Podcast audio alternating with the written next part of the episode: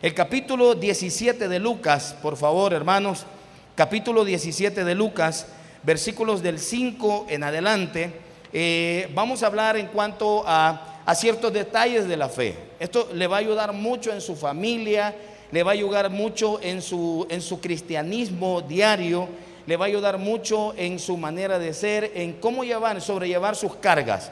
Dice la palabra del Señor capítulo 17, versículos del 5 en adelante. Dice la escritura, dijeron los apóstoles al Señor, aumentanos la fe.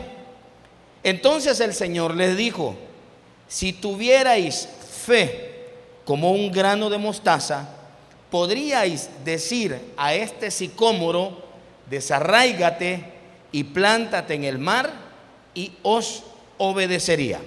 Oramos. Padre, esta noche en el nombre poderoso de Jesús, Señor, queremos que la presencia de Dios Padre, Dios Hijo y Dios Espíritu Santo esté sobre este lugar, Señor.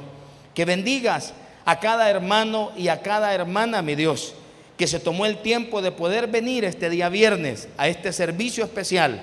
Muchos, Señor, han tenido un día difícil, una semana difícil, complicada de trabajo o con diferentes problemas. Muchos vienen, Señor, de un tráfico pesado, mi Dios, pero quisieron estar este día acá. Padre, muchos tienen necesidades. Muchos de nosotros también, Señor, pasamos por dificultades. Pero esta noche pedimos que esa unción, esa presencia, siempre esté en esta casa y en este lugar, Señor. Bendecimos a todos los ministerios evangelísticos, todos los ministerios de servicio, ujieres, que durante todo el año, Señor, se han tomado el tiempo de servir en esta obra. Bendice a la familia pastoral, al pastor Julito y a toda su familia, Señor, y que la llenura y la presencia del Espíritu Santo siempre esté en esta casa. Gracias, Señor, porque es en el nombre de Jesús, Padre, que te lo pedimos. Amén y amén. Amén, hermanos. Muy amables. Se pueden sentar, por favor. Gracias. ¿Qué es la fe en las pruebas? La fe, hay diferentes, diferentes conceptos de fe. Hay una fe inicial, hay una fe para creer. Es una fe en la cual nosotros recibimos a Cristo como nuestro Salvador personal y esa es una fe inicial. Pero muchas veces se escuchan palabras en las cuales las personas dicen, mire pastor, yo no tengo fe. Yo quisiera tener la fe como la hermanita aquella. Yo quisiera tener la fe como el hermano aquel. Pastor, yo estoy nuevo en la obra, estoy nuevo en la iglesia, yo estoy comenzando, usted dirá, yo tengo cinco años, pastor, y a veces me falla la fe. Ahora, la fe, si nosotros pudiéramos tener, darle un concepto a la cuestión de la palabra fe, podríamos decir que la fe es esa fuerza interior, es esa fuerza positiva que viene de Dios, que está dentro de nosotros y que te fortalece, que te impulsa a creer, que te impulsa a levantarte en los momentos que vos no querés levantarte, que te impulsa a caminar. Una persona que tiene su imposibilidad para moverse, para caminar, es una persona que, que, uno dice de la nada, pero es esa fe interior, es esa fuerza interior que nos empuja, nos impulsa a seguir y nos impulsa a no rendirnos. ¿Qué es, ¿Qué es esa fuerza que le da a una mujer que está sufriendo en un matrimonio y las personas le dicen, déjalo. Y ella dice, es que no sé, no lo puedo dejar. No lo puedo dejar.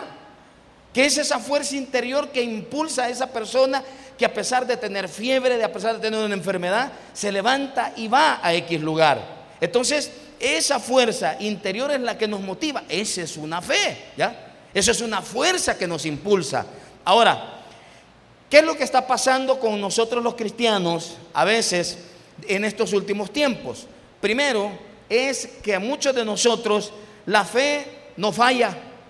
Allá en Oriente decimos, la gente dice, eh, eh, en, la camioneta ando un, un, cuto, o sea, un corbito cortito, ¿va? Entonces, y, cuando abro la camioneta me dicen los servidores, uy, pastor, ¿y ese corvo? Y les digo yo, es por si la fe falla, les digo yo, ¿va? Entonces, y, a muchos de nosotros nos falla la fe. Y, a veces, de repente la moral se nos viene abajo. De repente ya no queremos levantarnos. De repente una persona que está en quimioterapias, en radioterapias, dice, no hija, yo, ya no me la voy a poner. ya no me las voy a poner. Pero mamá se tiene que poner estas vacunas, tiene que ponerse. Mamá le falta la tercera dosis, mire, ya está pegando otra vez el COVID, ¿va? Entonces, y, pero ¿qué te desmoraliza? A veces la fe se nos viene abajo y dentro de las iglesias tenemos cada día más gente deprimida, más gente con ansiedades, tenemos más gente ansiosos, más gente preocupada, más gente afanados y más gente falta de esperanza. Porque la fe se nos viene abajo. Podemos estar, yo le digo a los hermanos en San Miguel, podemos estar, ustedes tienen fiestas patronales. Hermano, en la otra semana es el carnaval de San Miguel. ¿Mm? y oiga bien, la atmósfera en Oriente es una atmósfera muy diabólica, muy de paganismo. ¿Ya? nuestros hermanos, ellos son fieles. Y aquellos que están dentro de la obra, pues, pues uno mira los canales y dice, yo voy a ver el carnaval por si algún hermano lo miro por ahí, ¿va? Entonces, pero no, los hermanos, y cualquiera diría, me dicen, pastor, y el domingo en la mañana, el carnaval es sábado, y el domingo en la mañana la gente no llega. No, hermanos, es que la gente llega. Entonces, porque no, esa es señal de que no estuvieron en el mundo, ¿ya? Entonces, pero, pero ¿qué pasa con aquellas personas que de repente la moral se nos viene abajo? Ya no queremos seguir con la persona, ya decimos ya no, ya no, ya no tengo la fuerza para seguir amando, ya no tengo la fuerza para seguir sirviendo, ya no tengo la fuerza para esto. Entonces nos está pasando esa condición de que la fe se nos está viniendo abajo. Número dos, hay crisis que normalmente nosotros tendríamos, no deberíamos de tenerles miedo. Hay crisis que normalmente nosotros tendríamos que salir triunfantes porque son crisis sencillas que los podíamos dominar, pero a veces hay ciertos problemas tan pequeños que nos ponen a temblar. ¿Mm? Nos ponen a temblar y conflictos tan sencillos de resolver y a veces nosotros nos encontramos encerrados. Número tres, eh, la fe posiblemente, muchas personas entran en crisis, piden oración a los hermanos, a los pastores, a la iglesia, pero no quieren nada con Dios. Mira, vieja, ¿sí? Si vas a la iglesia, decirle al pastor Abdalá que ore por mí. Nos vamos a la iglesia. Mira, le voy a decir, le voy a decir al pastor que ore por ustedes. No vamos. Entonces la gente quiere como, como esa fe a domicilio. Y número tres, eh, muchas veces a nosotros un rumor, un comentario, un comentario en las redes sociales nos pone a temblar, eh, un chisme, a, veces nos movemos. Entonces tenemos que afirmar la fe. Repita conmigo, la fe. No le escucho, la fe es mi fuerza. Ok, la fe debe de ser su fuerza. Ok, ahora, eh, algunos detalles de la fe. Una persona materialista le cuesta vivir por la fe.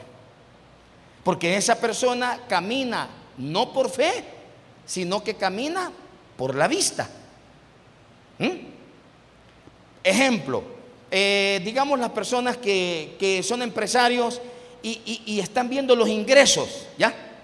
Ellos saben los movimientos y miran los ingresos y dicen, híjole hermano, ya viene el 15 y no tenemos para pagar planillas, no tenemos para pagar esto, no tenemos para pagar la luz, no tenemos para pagar proveedores y solo tenemos poquito. Entienda, la fe, la fe debe de aprender a ser su fuerza, ¿ya? Porque los cristianos no caminamos por vista, caminamos por la fe. ¿Está conmigo? Por la fe, ¿ya? Por la fe. Número dos, la oración es el vehículo que conduce a la fe.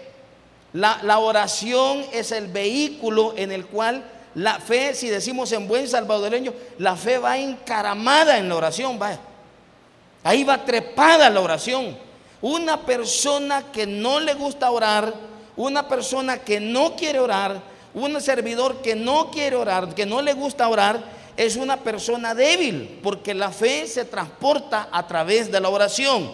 Y número tres, la fe se prueba en las necesidades. Yo trabajaba, eh, yo vine a, Popa a predicar, no, no he venido a esta iglesia con el pastor Julio, no sé por qué le caía mal, algo así, no sé. Sí vine cuando estaba el pastor anterior, pero, pero mire cómo ha crecido esto usted. Esto es increíble. Aquí hay un respaldo de Dios y nadie lo puede negar. Ya, dele gloria a Dios por ello. Hay un respaldo de Dios, no se puede negar.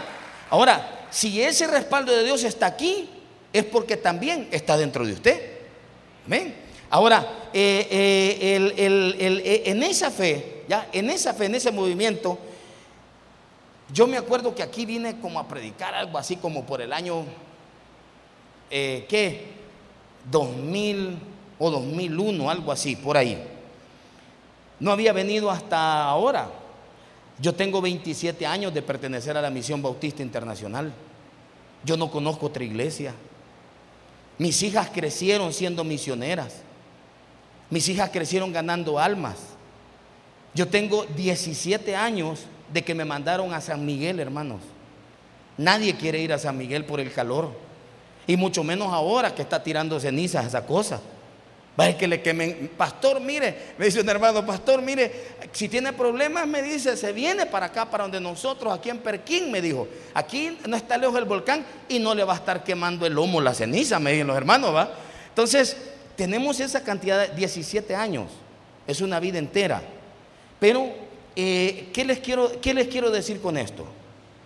Les quiero decir que la vida es un tiempo de aprendizaje en la fe. Yo acabo de cumplir 52 años y cuando Dios me llamó a la obra, yo tenía 25 años, hermano. Yo toda mi vida le he dedicado al servicio de Dios. A mí nadie me enseñó la fe. Yo tuve que ir experimentando cada día y todavía voy experimentando el hecho de vivir en cuanto a la fe. Entonces la fe no solamente usted la tiene y usted ya, ya es grande. No, la, la fe se mide a través de las pruebas. Yo trabajé muchos años en el pollo campero del aeropuerto. Y allí en el pollo campero yo me acuerdo que cuando yo oraba, yo le decía a Dios que me regalara más fe. Y Dios no me mandaba fe. Dios permitía que vinieran a mi vida problemas. Y venía un problema y venía otro problema, venían problemas en el trabajo, problemas de dinero. Y después me molesté y yo le reclamé a Dios y le dije, ¿por qué tanto problema? Porque yo logré entender que eh, en este caso la fe se prueba en las necesidades.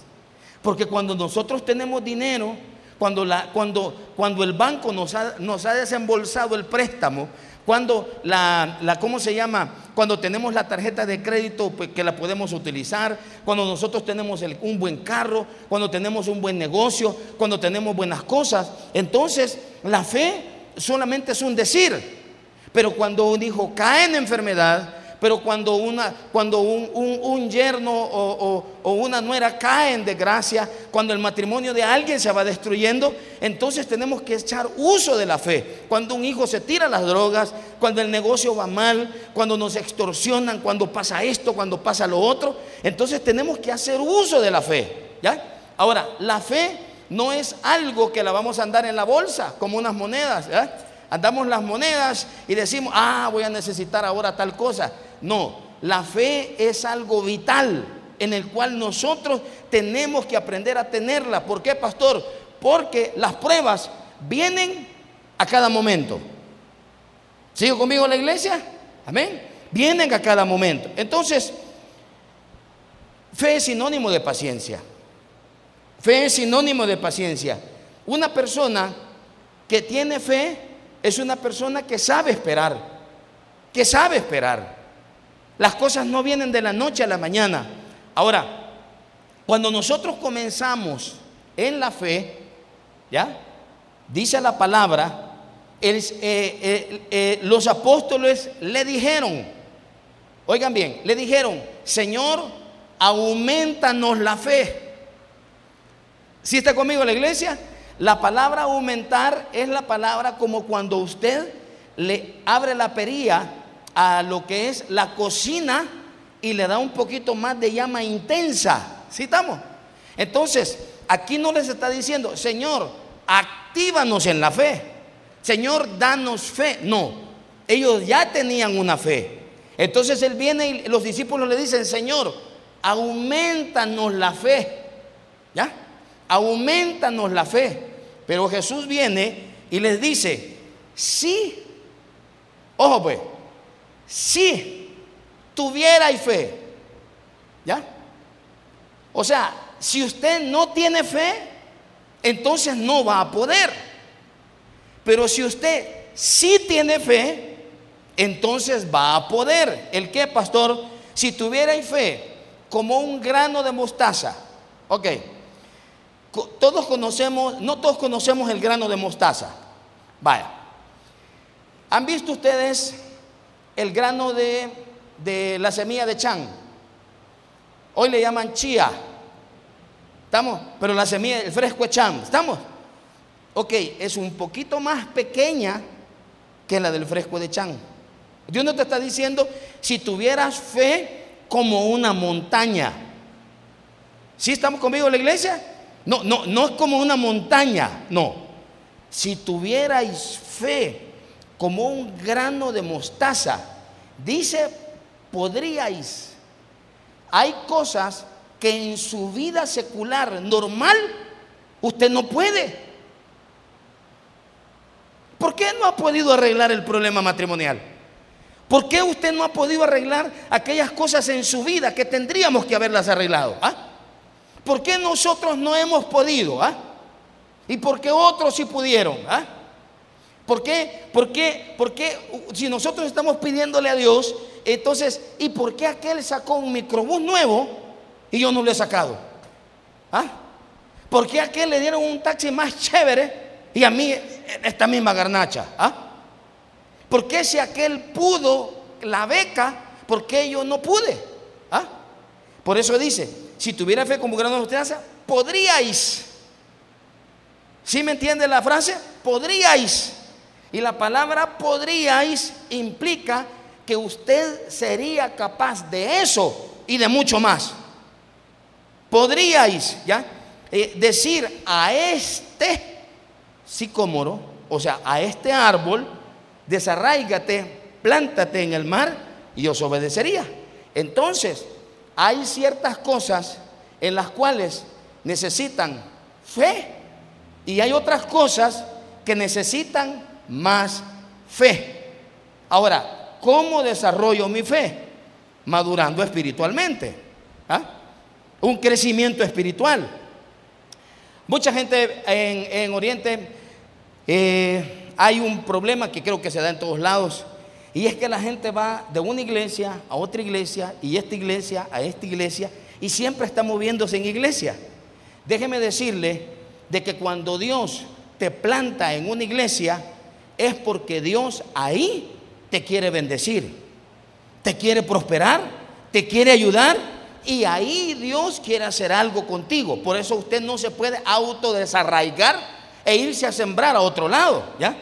Ahora, eh, eh, necesitamos un nivel de fe, ¿sí? Para cosas que para nosotros son normales. Pero hay un momento en que necesitamos detalles para que nuestra fe pueda crecer y nosotros podamos mover ciertas cosas que hasta el día de hoy no hemos podido.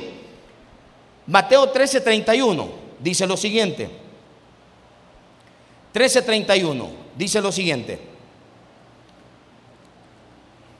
Otra parábola les refirió diciendo, el reino de los cielos es semejante a un grano de mostaza que un hombre tomó y sembró en su campo, el cual a la verdad es la más pequeña de todas las semillas. Repita conmigo, pequeña. Ok, de todas las semillas, pero cuando ha crecido es la mayor de las que dice Mateo 13, 32 estoy ahorita, ¿sí? Es la mayor de las hortalizas. Pero mire, y después dice, ¿y se hace qué dice? Árbol. Véame acá, por favor. Miren, ¿ha visto usted una mata de whisky que se convierta en palo de whisky? ¿Verdad que no? ¿Ha visto usted una, una mata de granadillas que se conviertan en un palo de granadillas? ¿Verdad que no? No va. Entonces, ojo aquí, una persona que crece en la fe, una persona que va creciendo en la fe, es una persona que va creciendo de un nivel normal a otro nivel diferente, porque dice que esta, esta planta, dice que primero es una hortaliza y después se hace árbol. ¿Mm? Árbol. Yo nunca he visto una, una, una ramada de, de pipianes hacerse un palo de pipianes, pero sí he visto cristianos que se convierten al Señor y que con el tiempo se convierten en robles. Se hacen robles. ¿ah? Personas que sufren, podría decirle esta noche, eh, eh, nadie se hace cristiano de cero fe, sino que todos tenemos un cristianismo inicial, pero esta persona es capaz de reventar esa semilla, crecer y, y, ¿cómo crece? Crisis tras crisis, hermano. ¿Cómo se ha hecho esta iglesia? ¿Mm? Esta iglesia se ha hecho de problema tras problema. ¿Cómo se han hecho las empresas? Bueno, imagínense que eh, el pastor Julio tiene un equipo sofisticado de alabanza. Tiene un equipo sofisticado. Ese piano mínimo vale como 4 mil dólares. Esa consola que el pastor Julio ahí mínimo vale como 3 mil 500 dólares. ¿Cuánto? 4 mil. 4 mil, por ahí le voy tirando, imagínate ya. Esa batería tiene que pasar de los mil dólares. ¿Si está conmigo la iglesia? Amén. Oh, ¿qué podemos poner? Eh, los amplificadores son Marshall, son caros. ¿Ah? ¿Sí está conmigo? Ahora bien, ¿se acuerda alguien cómo comenzó la alabanza aquí? ¿Cómo comenzó la alabanza acá? Aquí no había nada. Solo el hermano desafinado que estaba aquí arriba. ¿Verdad que solo el hermano? Vamos a cantar, hermano, ¿verdad? Pie divino, pie divino. Y le fallaba la voz, ¿Verdad? Ahora, ojo acá. Y después, ¿cómo comenzó a madurar la fe y la espiritualidad? De repente salió un hermanito y dijo, hermano, yo puedo tocar guitarra. Pero no tenemos, yo traigo la mía. Y entonces así comenzamos a crecer. Cuando uno viene a los pies de Cristo, oigan bien, uno viene cero, cero enseñado. ¿Ah? Cuando Dios me sacó a mí del mundo, Dios me sacó a mí de la violencia, de las calles, hermano. Yo no soy migueleño. Ahora, soy nacionalizado migueleño, pero natural, yo nací en Ciudad Delgado. Y yo me crié en mexicanos en Ayutuxtepeque. Allí en esa bola de vagos. ¿Ah? Allí en mexicanos en Ayutuxtepeque. Aquí estamos cerca y somos vecinos. ¿Mm? Aquí estamos cerca. En la Chávez Galeano. Ahí nos crecimos. Ahí comenzamos. ¿Ah? Entonces, de, repente yo me hice eh, eh, borracho a los 14 años, aprendí los vicios, hice esto. Tengo tres hembras. La mayor tiene veintitantos años, 28 años. ¿Mm?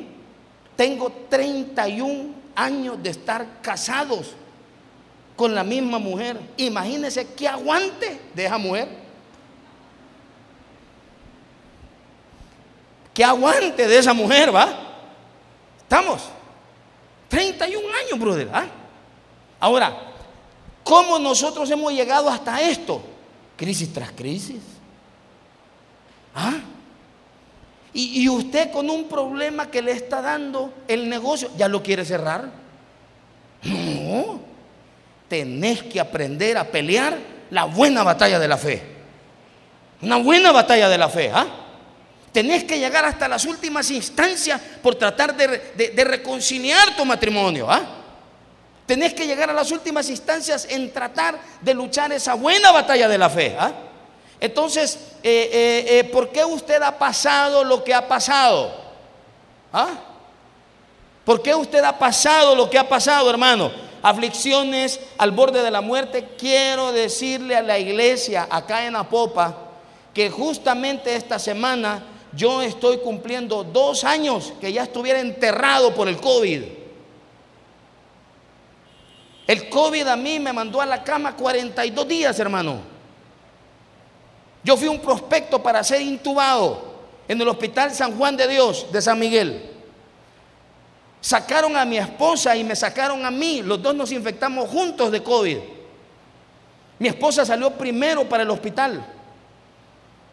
Y cuando, cuando, cuando mi esposa, yo dije, ella va a regresar por la fe. Y ella regresó una semana después.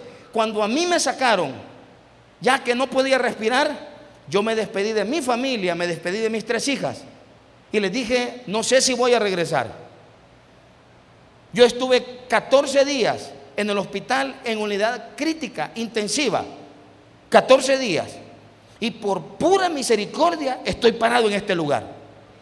De pura misericordia. Dele gloria a Dios. Dele gloria a Dios. Entonces, a veces nosotros tenemos que aprender a luchar la buena batalla entre los escándalos, entre las críticas, entre las crisis. Tenemos que, aprender a desarrollar lipidia. ¿Quién no ha, quién no ha, pasado por lipidias, hermano? ¿Ah? Miren, esas pupusas, esas pupusas, usted está en el paraíso, brother. Cuando nosotros llegamos a la iglesia central, en el año de 1996, mi familia no tenía para comprar un par de pupusas porque el predicador que ustedes ven acá era un miserable, borracho, acabado y mal administrador que tenía todo hipotecado. Todo hipotecado. Entonces, yo vivía en, en Street y por mi culpa mi familia estaba condenada a esas lipidias. Ellos tenían que llegar y, y, y, no sé, la gente en la central, ay, qué bonita la niña, tome una pupusa. Hija, anda, pedí una para mí. ¿Ya? Ay, qué bonitas las niñas. Y mira, fíjate que quizás a las hermanas le dimos lástima y nos regalaron esto y nos regalaron nosotros. ¿Ah? Desde ahí comencé a aprender a valorar lo que en las iglesias se produce. Porque también yo fui movido a lástima o a misericordia junto con mis hijas. ¿Ah? Entonces, ahí nos vamos desarrollando de problema en problema, de crisis tras crisis. Entonces, eh, eh, ahora, eh, esta es una fe que sale de los niveles normales, ¿sí? Y de una ley natural y se hace árbol. Ahora, características de los creyentes que tienen la fe desarrollada como un árbol que da fruto de perseverancia. Número uno, son personas que Dios utiliza para el avance del Evangelio. Eso implica que esas personas son puntas de lanza. ¿sí? Esas, esas personas, una enfermedad no los detiene. Ahí vienen todos tosigosos. y le dicen en la entrada, no hermana, así no puede entrar, que usted no es el dueño aquí. ¿ah? Yo parejo diezmo, ¿ya? Y pago mis impuestos, ¿sí? Y acá, y usted entra, ¿ya? Y se sienta acá hay gente que ha venido prendida en fiebre o en calentura. Hay personas, yo tengo en la iglesia gente que llegan a dejarle en silla de ruedas. ¿Sabían ustedes que la iglesia tiene como, como mil gradas, brother? Porque la iglesia son tres niveles y el templo está en el tercer nivel. Cuando llegan las personas de la tercera edad, hay una rampa y hay un ministerio de servidores varones. ¿Sabe cómo le han puesto? Rápido y furioso. Porque suben a las ancianas en las sillas de ruedas y las mismas señoras le dicen, pícale hermano, púyele, denle. Y llevan a esas señoras zumbadas para arriba, brother. ¿ah? Cuando termina el culto va inclinada y le dicen, vaya hermano, sin frenos, por favor. ¿ah? Ahí van las viejitas soplándole el pelo. ¿ah? Entonces, eh, eh, eh, y ahí está, hermana, y no me acaba de reportar que esté enferma, pues le digo yo. Pues sí, pastor, pero si yo no hago esto, me muero. ¿Mm? Al igual que usted. ¿Por qué usted ya tiene la edad de retiro y no se ha retirado? ¿Ah? Porque usted sabe que uno se ahoga en la casa al no hacer nada. Se ahoga en la casa.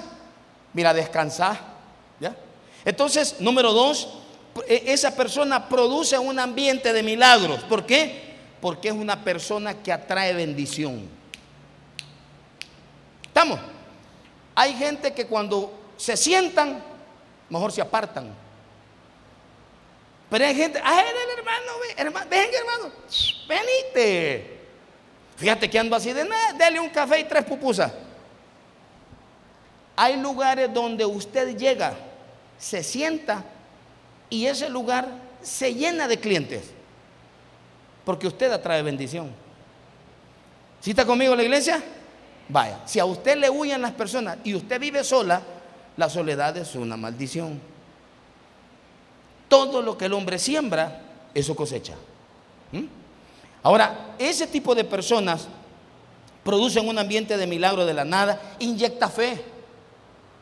Hay gente que está tirada en una cama, está con la enfermedad, está con la crisis, y el enfermo tiene que estarles hablando de fe a los sanos. No, hijas, no, no, no, no se preocupen, ustedes tienen que ir a la iglesia, tienen que hacer esto. ¿ah? Entonces, esos tipos de personas, ¿ya? Eh, son personas que van creciendo en la fe. Mídase esta noche, mídase. Pero hay un tercer nivel de fe.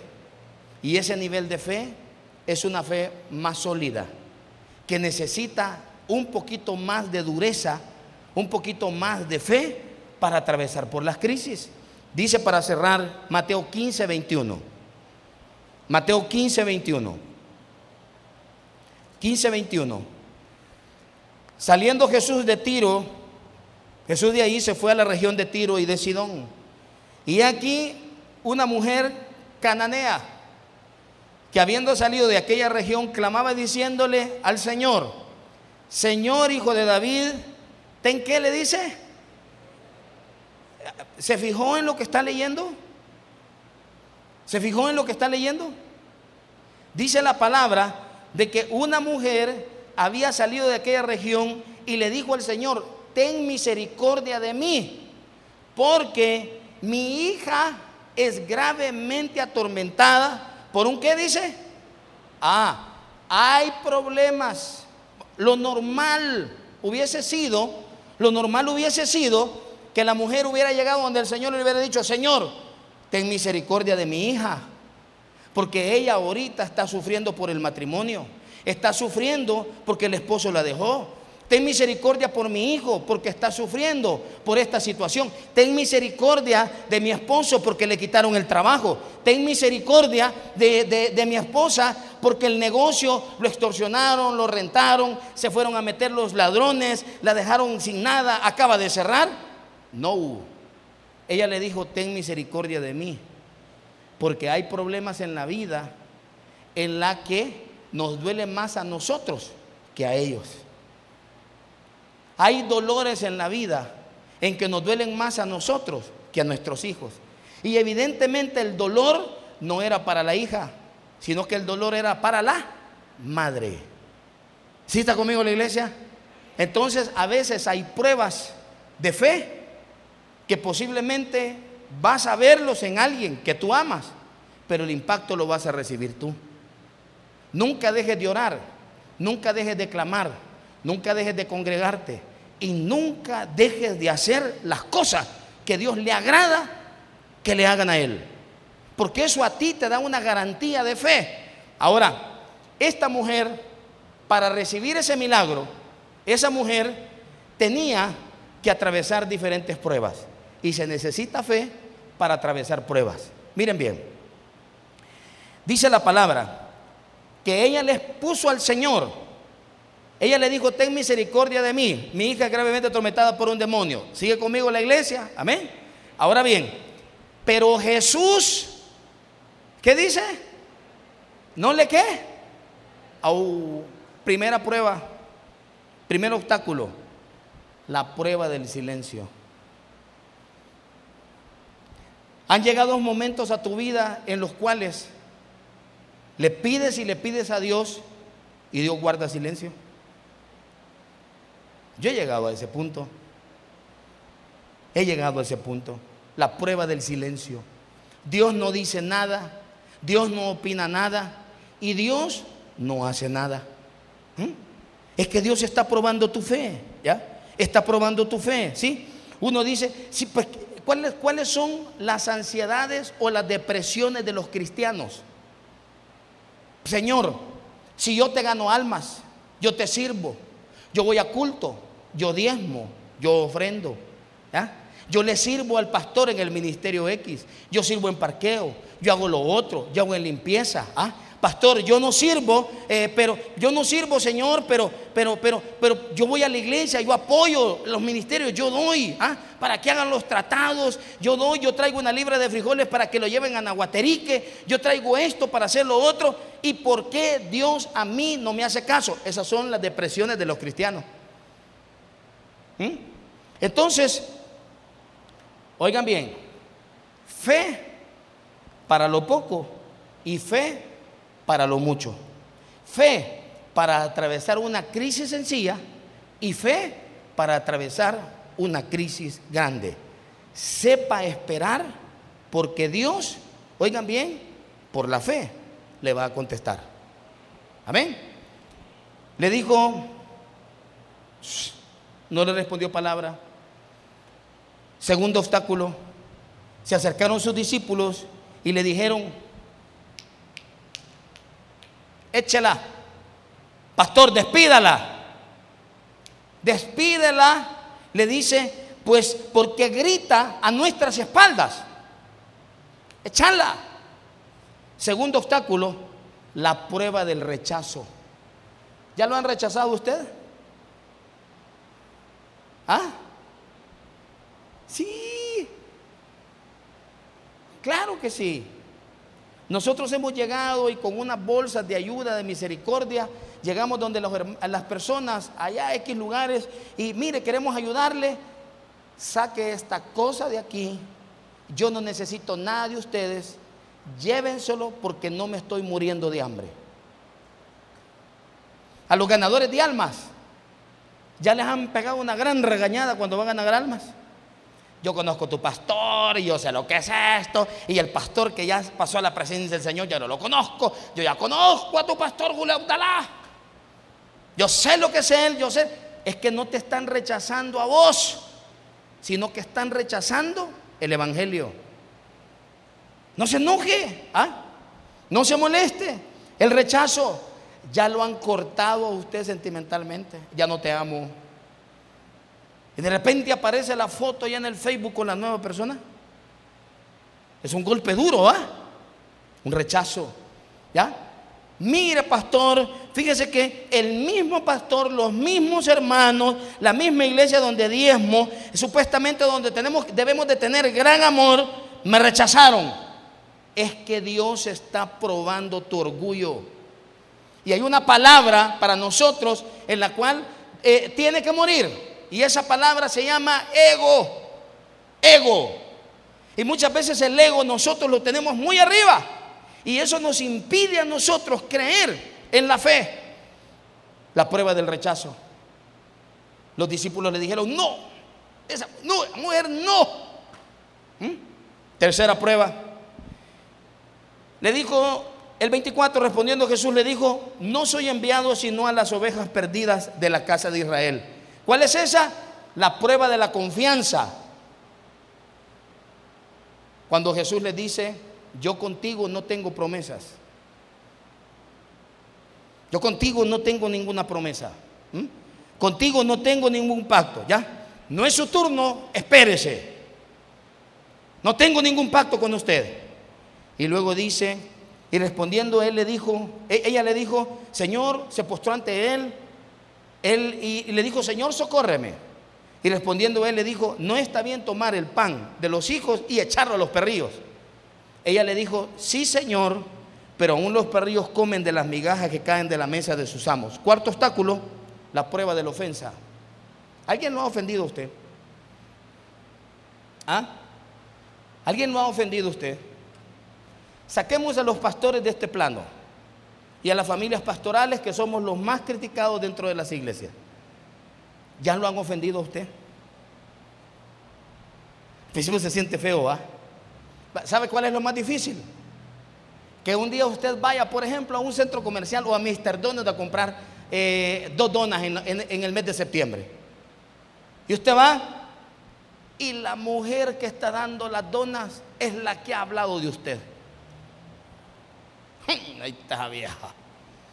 Mm, ¿Ya? Ahí está el maestro que dijo, ¿ah? Y todavía la mira y dice, hermanita, Dios le bendiga. ¿Ya? ¿Y usted qué dice? ¿Ah? Hipócrita. ¿Verdad? Entonces, hay una prueba de ofensa, ¿sí? ¿Sabía usted que la mayoría de los cristianos se ofenden dentro de las iglesias porque el pastor no le dio la mano? Porque el pastor no fue al funeral. No lo digo por esta iglesia, lo digo por la mía.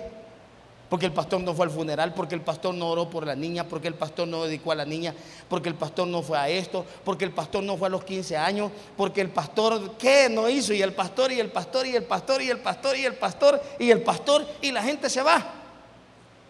Pero ahora que a esta mujer le digan perrillo, ¿Mm? Y cuando terminó la prueba, dice la palabra 28 y esto es para todos. Entonces respondiendo Jesús le dijo, oh mujer, ¿cómo le dijo? No le escucho a la iglesia de la popa, oh mujer, grande es. Ya ve. Hay ciertas cosas que no se pueden arreglar si no es con una gran fe. Y una gran fe no la desarrolla el estar en una iglesia sentado o servir, sino que lo desarrollan las pruebas y las dificultades. Cierro con esto. Miren bien. El pastor me dijo que era media vigilia. Con usted. Apedreadlo a él. Son bromas. Un día, mi hija, eh, la mayor, ella es, todas mis hijas trabajan en la iglesia. Ninguna de ellas se ha casado, no quiere casarse. No sé por qué. Y la mayor es licenciada en comunicaciones. Ella toda la vida anheló tomar fotografías y ama los videos, ama la fotografía. Mi hija tiene ojos claros. Y un día, sus córneas, ya, la telita que recubre el ojo, no veía muy bien. La traje donde el doctor aquí a San Salvador y el doctor me dijo, tu hija tiene un problema congénito en las córneas. ¿Qué le dije yo? Tiene un problema congénito en las córneas. Hay que estirarle las córneas, me dijo, para que tu hija pueda ver bien. Porque tu hija ya topó en la graduación de anteojos. ¿Sí está conmigo la iglesia? Topó en la graduación de anteojos. Imagínate el nivel de graduación que tenía para una adolescente de 18 años. Y me dijo, hay que ponerle unos tensores a las córneas. Cada tensor vale como 1.500, 2.000 dólares. ¿Mm? Y la gente cree que los pastores de las mega iglesias somos millonarios. Estás totalmente equivocado. Somos seres humanos igual que cada uno de ustedes.